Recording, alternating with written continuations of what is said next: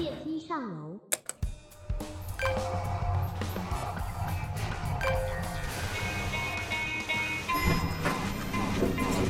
三楼到。嗨，大家好，我是三二六号房的阿卡奇。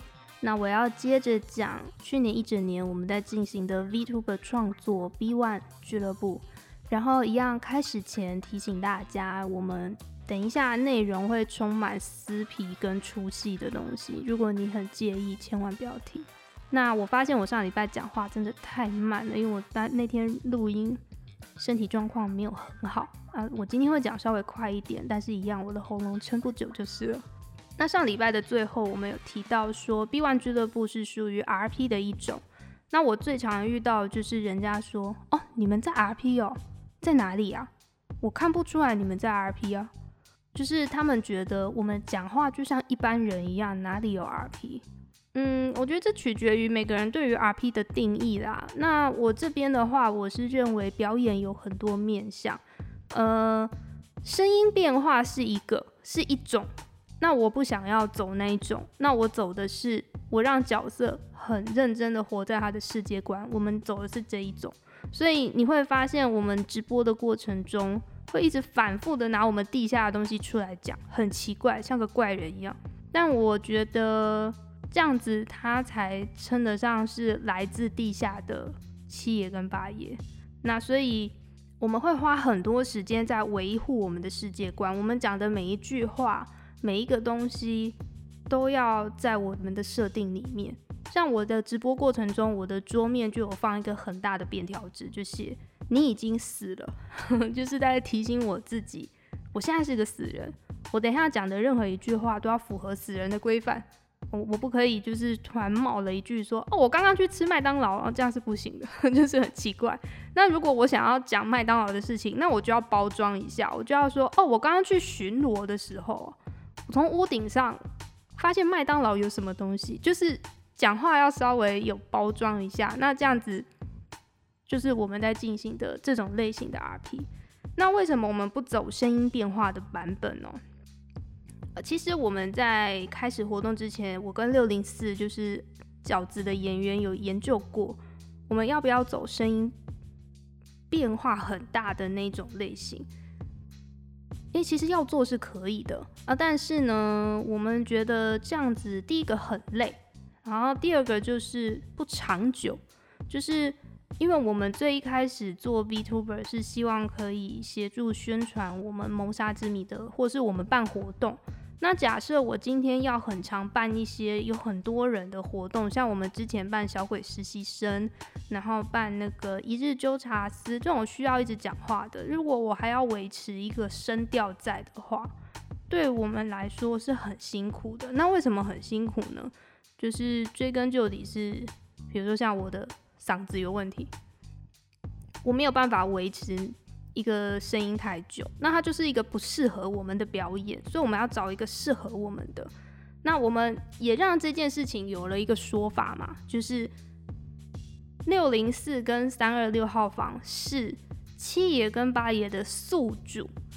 这些七爷跟八爷借了他们的声音去讲话，那既然借了一个地上的人去讲话，那他当然讲话会像个普通人一样。对，就是这是一个我们在每一个小地方都有安排一件事，所以其实我们不怕，我们不怕有人来问说，啊，你身为八爷，你怎么怎样怎样怎样？你任问任何问题，我都有办法回答你，就是因为我们都有。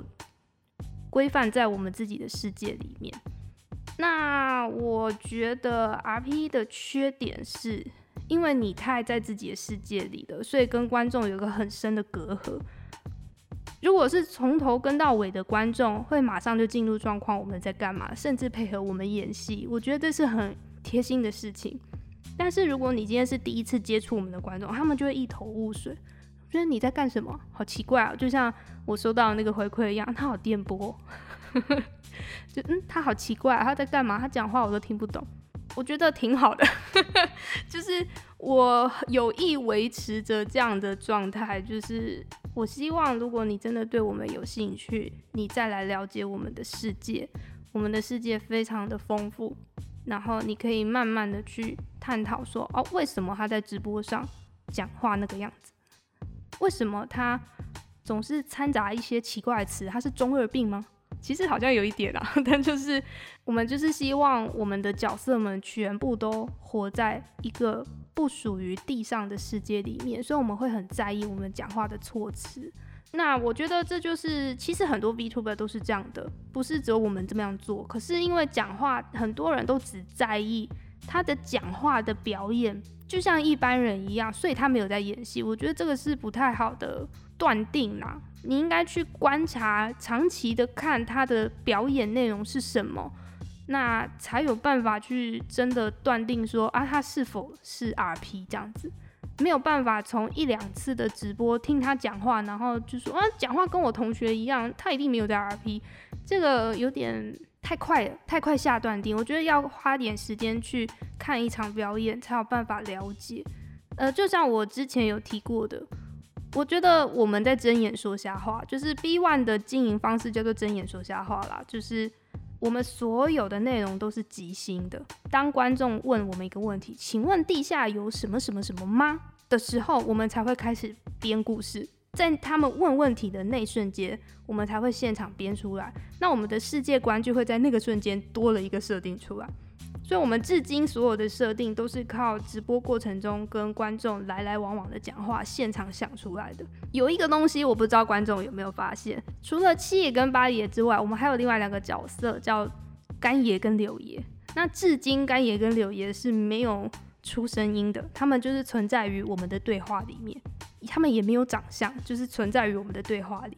那我们很常会在直播上说，比如说像阿卡就会突然抱怨说啊，那个干爷很讨厌，说我平常都怎样怎样怎样，我都做什么什么，我都梦他，他都他都他都来欺负我，怎么样？这些都是现场乱讲，大部分那种角色间的互动的事情也都是现场编出来的，然后我们都要在直播结束之后赶快去看回放，然后就哦，对他们发生过这样的事情，所以其实。我觉得蛮有趣的啦，就是我们每一场直播都在训练说瞎话，就蛮好笑的。我我其实蛮喜欢的，就是一方面训练我们编故事的能力吧。有时候自己一边讲一边觉得哇，他这件事情好烂哦，这样。然后一有时候又一边讲一边觉得，哎，我怎么那么厉害？临时想到一个好像很逼真的事情。所以我觉得这是一种 RP 没有错，就是在我自己的定义里，我觉得这个很困难。就是你们可以去试试看，现在看着你的朋友乱讲一个很夸张的，但是又很完整的事件的谎话，你看他要不要相信？这很难，我觉得这非常难。所以，呃，我觉得我们花了很多时间在这个地方上，所以我认为我们是 RP 没有错啦。就是虽然很多人觉得我们不是，但我觉得我们是。然后我们去别人家啊，或者是就是去别的 VTuber 家的时候，我们都会尽可能的维持我们的设定，然后所以有可能会导致其他家的观众觉得我们很怪，就是嗯，他们好像怪怪的，不要靠近好了这样。呃，其实造成这样的状况，我蛮乐见的，但是一方面就是会损失观众，损失人家来看我们的这个机会。因为我们看起来不是很正常，呃，但是我觉得如果能让其他人觉得饺子阿卡看起来很怪，对我们来说好像是一种称赞，就是好像这个角色是有营造成功的这样。那我接下来来讲一些关于人物设定跟世界观的配合，为什么跟我们自身有关系哦？呃，我先讲一下六零四好了。呃，首先 VTuber 这个东西呢，它就像一般的即时的直播，你有要考虑考虑一些，就是你自己身体的状况，你不能百分之百的什么都靠用演的，那个会撑不下去。那比如说六零四，他的问题是他很不擅长聊天，他真的很不擅长，他在直播上那个都是被训，就是靠着跟观众这样慢慢累积训练出来的，他本人。非常不擅长聊天，所以我们就让饺子有一个设定，就是哦，饺子话不多，这个事情就要考量进去。有一些设定，如果离自己真的远到不行，你会很难去驾驭这个角色。那当你驾驭不了这个角色的时候，你演什么都演不好。就跟导演在挑人选的时候，多多少少都会挑一些这个演员跟这个角色的气质有一点像的嘛。那我们是倒过来，就是我们让角色去贴合我们演员的一些特性在。那六零四的话，就是他不擅长聊天，但我们把它放进去。然后六零四本人其实蛮活泼的，那他的演的部分就是饺子就是没有很活泼，而且饺子很电波，就是有时候饺子在讲什么大家都听不懂这样子哦，他会神来一笔，突然冒出了一句没有想到的话。那这些都是演的部分嘛。那比较多的地方其实是我这边。就是因为我本人身体上有很多问题哦。那首先我有很严重的甲状腺亢进。那甲状腺亢进会影响我什么的部分呢？第一个是讲话很容易沙哑。我讲不久，我讲个几句话嗓子就沙哑了。所以像唱歌这种事情可遇不可求，就是我没有办法好好的把歌唱完。因为我我每一天喉咙的状况都不一样，有时候很好，有时候很差这样子，然后又加上我以前有过声带坏掉，我有大概一两个月的时间是发不出任何声音的，因为我以前是做教职，就是是当老师，然后我有很长的时间需要很大声跟高能量的一直说话，所以我的声带坏掉了这样子。那后来有去做一些就是声带的复健啊什么的。那因为后续是这几年有甲状腺亢进，所以他那个沙哑的问题我没有办法解决。这样你看，像现在会突然破掉，哦，那是没有办法的事情。那所以我就要把这个设计到我的角色身上。像阿卡，阿卡的脖子有挂着一个很像颈链的东西。呃，其实那个我们有一个另外一个设定是，这个人形的部分是是一只嘛，就是其实本体是旁边那颗灯笼，那死掉的人不会有形体，所以它其实是那颗火那颗灯笼。那这个像人形的部分呢，只是辅助他抓鬼好用的道具，所以我们称它为义肢。那这个义肢是用尸体组成的。那其中阿卡呢，他的脖子那个地方有一个颈链，那就表示说啊，他的脖子跟他的。上半身是接起来的，那其实这个义肢是发不出声音的，但配合他的就是我的声音，就会比较好去做一个联想啦。我们还有另外一层设定是关于我们演员跟七爷八爷的关系是什么？七爷八爷来地上找我们两个签约，我们两个成为他们的宿主。把声音借给他们，代替他们发出声音，因为他们地下的人没有声音。那因为有了这一层关系，我们才有办法演员跟角色分开。因为我知道会有人觉得说啊，你就是谁谁谁演的啊，就是大家好像没有办法放下心来看一场表演，大家就会一直去想说这个皮的背后是个人这样子。那我觉得想要让观众就是，既然你们会有这样的想法，那我们就干脆给他一个设定。那甲状腺亢进还造成我手会一直抖，非常的抖，因为我的亢进不是普通的亢进，我的新陈代谢是一般人的四到五倍，所以我的手狂抖，像我的心跳会维持在一百一到一百二之间，就是像跑马拉松一样，所以我常常讲话会很喘。那这个我就让地下的人有一个设定，就是我打字常打错字。那打错字的原因就是因为我的手一直抖，我没有办法控制我的手去按对的对的按键这样子。那所以我们就有一个设定是，哦，地下的人在重生的过程中脑坏掉了，所以导致他在控制东西都不太好啊，所以他们很常打错字。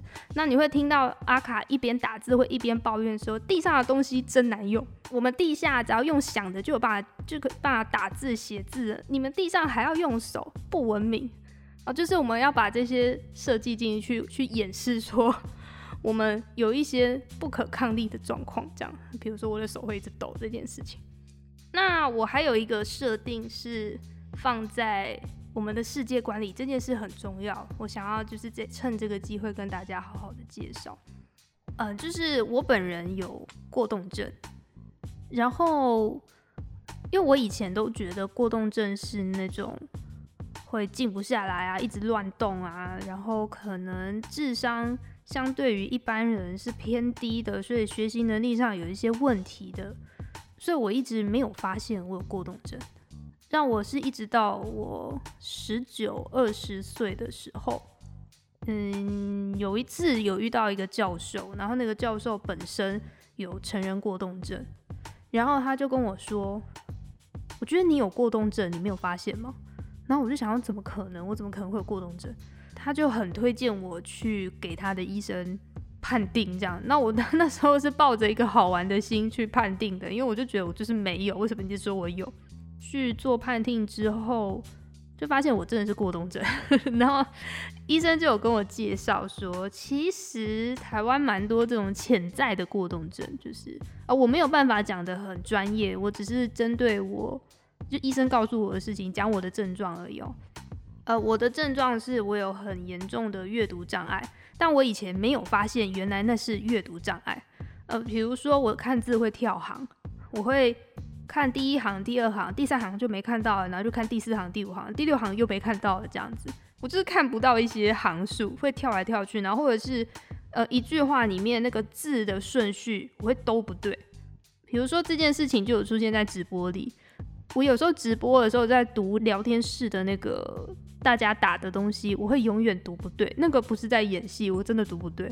突然有人打个两三行的留言，我很焦虑，因为我可能会一个字都读不对。然后我就要一个字一个字慢慢看，然后很专心，我才有办法每个字都看对。那我可能会出现一句话反复一直念，就是因为我没有念懂那是什么意思。给医生看过之前，我认为我只是呃很粗心大意的人。就是像我前面说，我在课业上是没有任何问题的，甚至我有一点点小小，就是觉得哦，我在班上成绩算是不错的这样，所以我没有发现我有问题。就我可能对这个症状有一些误解，然后去真的诊断之后才发现，其实我从小到大一路都受过动症困扰，我都没发现。啊，比如说另外一个是我其实有严重的注意力不集中。我的不集中的方式是，我会耳朵一直听旁边的人讲话。就比如说上课的过程中，我就会一直去听前后左右的人在讲什么，斜对角的人在讲什么，后面的人在说什么。那我就是听不到老师在说什么，所以我很常漏掉。比如说老师可能在讲作业，那我就没听到，因为我正在听隔壁的人的八卦。那我以前都觉得我可能只是爱听八卦，后来才发现不是，是我的注意力一直被旁边的人抓走。那这件事情其实到出社会之后，我才真的发现它真的很困扰。比如说我在坐捷运好了，那捷运上如果刚好有很多人在讲话的时候，我整个大脑要爆炸了，就是很多的声音一直进来，因为我可以听到很很小的声音跟很远的声音。有时候就是这样路过过去，然后我可能朋友跟我相见，就说啊，那个刚刚那个捷运站门口有情侣在吵架，不知道在吵什么，那我就可以把他们在吵什么完整的讲给他听，因为我听到了这样。总之，因为这件事情导致我会错过很多我现在正在专心的事。那我后来有去做一些矫正、一些治疗，现在好了一些，但是还是会有。所以其实直播上大家还是会发现，我有时候会。直播到一半，突然停下来，或是突然好像不知道看哪里，要不然就是突然说我刚刚说什么，就我会真的会被旁边的东西弄到分心，然后就忘记了。然后对，另外一个症状就是健忘，就是我真的很容易别人跟我讲完一些事情，但是因为我当下正在分心，我就没有放在心上，然后我就没有听到那些事，所以就好像忘记这件事了这样。那还有另外一个症状，就是我讲话非常快。讲话很快这件事不是我控制的，就我没有意讲话这么快，但是我的嘴巴就是好像有自己的意识，一直说，一直说，一直说，说不停。我要很认真的控制我的我的那个想法，我才有办法慢下来。像我现在讲话的这个速度已经是控制过的，我已我可以讲更快，那是一件很恐怖的事情。因为会吓到别人，然后我还有一个问题是我读不懂别人的情绪，呃，不是不会读空气哦，是因为其实我共感蛮高的，所以我很容易察觉整个现在环境的氛围。比如说现在有人吵架，我都会第一个发现，或是这个人今天看起来心情很差，我也会第一个发现。就是我很容易就接收到别人的情绪，而且我还会共感他，就是他难过我也难过，他生气我也生气。但是其实我没办法理解这一层情绪，就算我感应到了，但我不了解他为什么悲伤。那他就算告诉我他为什么悲伤，我还是觉得你为什么要悲伤？这件事情为什么值得悲伤？所以就显得我这个人非常的冷漠。我就只是了解了这件事，然后我站得远远的，我没有办法跟他一起承担任何事情。那这些症状都导致我的人生里常常出现很多的纷争，然后或者是一些应该要好好解决，但我却没有办法按部就班的做事。还有就是像有跟过我们直播的人就会发现我在。讲话的时候会开分页，就我讲话模式是 A 事情，然后突然提到 B，我就插出去 B，再插出去 C，再插出去 D，然后插超级遥远，然后最后拉不回来。所以为什么我不敢开主题式的一些算是对话或者是什么？我没有办法。那讲这个要做什么呢？我不知道你们同情我。讲这个呢是要说，我把我的这些症状拿去当成。整个 B One 在地下故事的基础。我在做治疗的那段期间，跟我一起治疗的人，同时还有一些人是，比如说雅斯伯格，然后也有一些朋友，他可能是呃忧郁症、自闭症，然后还有恐慌症等等之类的。那我们这个过程中，我了解了很多人被一些他不想要有的症状困扰着。那这些是他没有办法挣脱。我觉得 B One 就是一个这样的存在。这些人死掉了，然后他在不可抗力的状况下被复活了。他不想要复活，但是他就是不知道被一个什么样的机构复活了。我觉得他就像是这些当初跟我一起治疗的伙伴们，或是甚至于我本人一样，就是。我们不想要这样，但是我们被迫这样，所以这个是地下故事的，应该说地下世界观的基础。有一些就是会变成角色的设定，有一些就是变成呃我们表演的其中一个成分在。现在我讲出来了，如果你刚好也是观众，你可以尝试用不同的角度去理解 B One 的故事。那恶鬼的故事是从哪里来的？就是从我在那边分心听的路人八卦来的。在这几年这样子了解自己后，然后再去观察环境之后，发现其实每个人在每一天都有很多很多无关紧要的烦恼，大家的困扰都很小很小。那恶鬼的设定是什么？哈，我们地下恶鬼的设定就是有些人抱着一些执念死去了。所以他变成恶鬼，他因为有一些事情放不掉，所以他变成恶鬼。这恶鬼代表的是什么？我们其实不是要讲一些很玄、很恐怖，还是很神秘的事情，而是恶鬼它本身代表的是一个你你一辈子都没有办法放下，但你也不知道为什么你不能放下的事，所以往往都是一件很小的事情。那所以恶鬼的灵感通常都是来自于我在路上听到一些琐碎的事情。对，我会我会马上，因为我记性很差嘛，我会马上拿手机记一些大纲下来，所以我的手机里充满别人家的八卦，就是这就是呃恶鬼创作的来源这样。那另外一点就是为什么地下的人做事拖拖拉拉的，这就是主要是我的问题啊，因为我没有办法按部就班把事情做完。我很想，我就算排了计划表，我都办不到把事情做完。然后也真的是那时候去给医生看的时候，就真的是对这件事情特别有感觉。就是为什么我也是像人家一样写计划表，但我就是没有办法照计划做完，真的是因为我很懒惰嘛？但我觉得我很积极啊。然后所以后面去治疗的时候，就好像比较能释怀了，就是发现自己哪里有问题。那其实像开直播对我来说，其实也是某种程度的复健，就是控制我讲话的。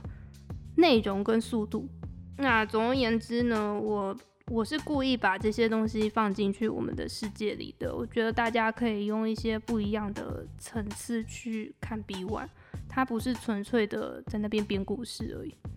那就像我前面说的，我们 B One 有非常多的环节都是捏造出来的，现场即兴做出来的。那到底哪些部分是假的，哪些部分是真的呢？直播里讲的话都是假的，不要相信。直播里说的每一个故事，我爷爷怎么样，我阿嬷怎么样，那个恶鬼怎么样，我那天看到什么，那都是现场随便乱讲讲出来的，没有这件事。那哪些部分是真的呢？就是当我们说，哦，宿主他觉得怎么样？宿主以前是什么？宿主说什么？宿主两个字出来的话，就表示这件事是真的，因为他在讲的是宿主的事情。那为什么要这样做？因为首先 B One 本身就是架空的世界，所以我觉得 B One 的事情必须要都是假的，它都是要是实际上没有这个人，实际上没有这件事。然后宿主的话，它代表的是一个地上的世界，所以它是真的。对于你们观众来说，它是真的。所以当我在讲宿主的事情的时候，我就会说真的事情。比如说，我就曾经说过说，宿主说他是老师啊，这件事情就是真的。或者是哦，宿主他也喜欢听摇滚乐啊，这件事情也是真的。这样，对。那大部分地下的事情几乎都是假的，几乎。对，那就是如果观众们愿意的话，我其实是很希望他们可以多问一些问题。多多跟我们互动，因为透过这个互动，这个假的世界就会越来越真，就会越来越像一个真的活着存在的世界。这样看 B One 俱乐部最好的方式是什么？就是在你看的那两个小时内，你要把 B One 当成是真的，但是在这两个小时外，你要记得 B One 是假的。我今天先讲到这边，其他的东西我们下次再说。